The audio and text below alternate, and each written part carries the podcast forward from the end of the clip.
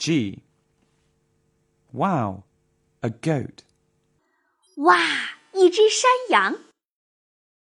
戈比遇到了一只特别的山羊，它不喜欢青草，不喜欢葡萄，那它到底喜欢什么呢？Wow, a goat. Gabby gives the goat some grass. The goat doesn't like grass. Gabby gives the goat some grapes. The goat doesn't like grapes. Gabby gives the goat her glasses. The goat doesn't like the glasses. Gabby gives the goat her guitar. The goat loves the guitar.